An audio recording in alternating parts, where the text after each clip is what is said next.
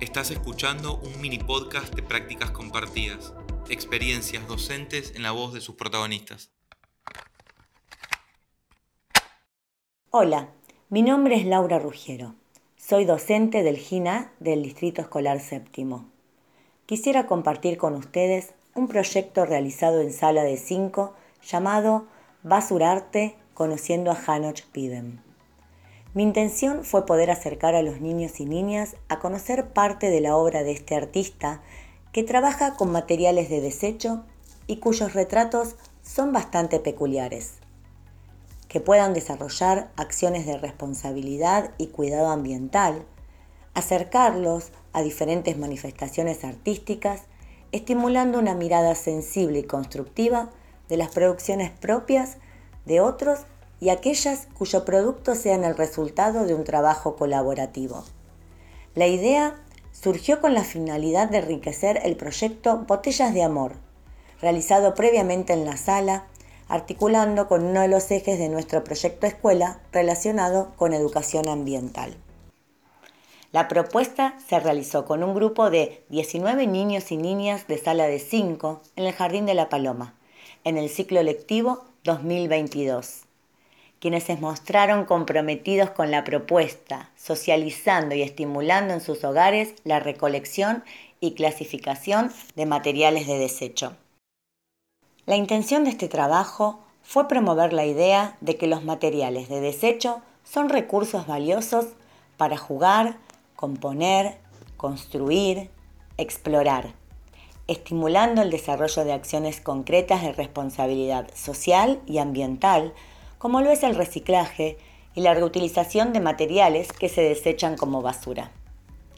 Poder brindarles experiencias donde puedan explorar su entorno, los materiales que hay en él, actuar sobre ellos e ir descubriendo diferentes maneras de acercarse al conocimiento.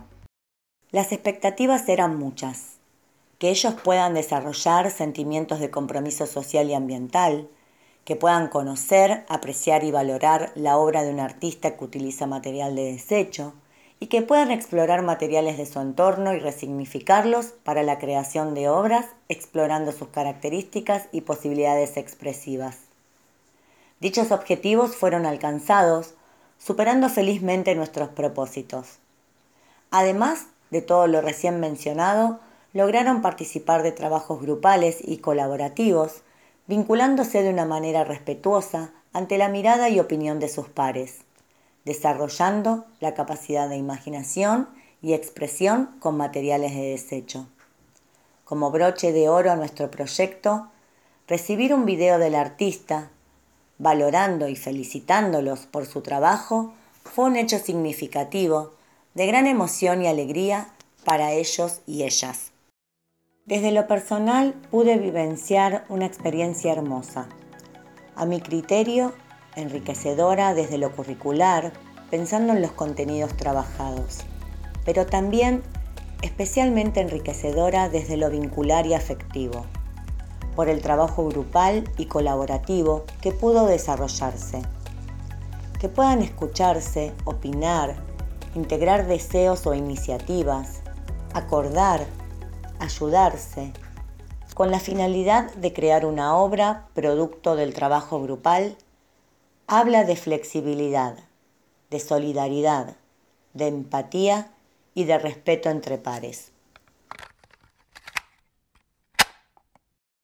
Escuchaste un mini podcast de prácticas compartidas, experiencias docentes en la voz de sus protagonistas. Hasta la próxima.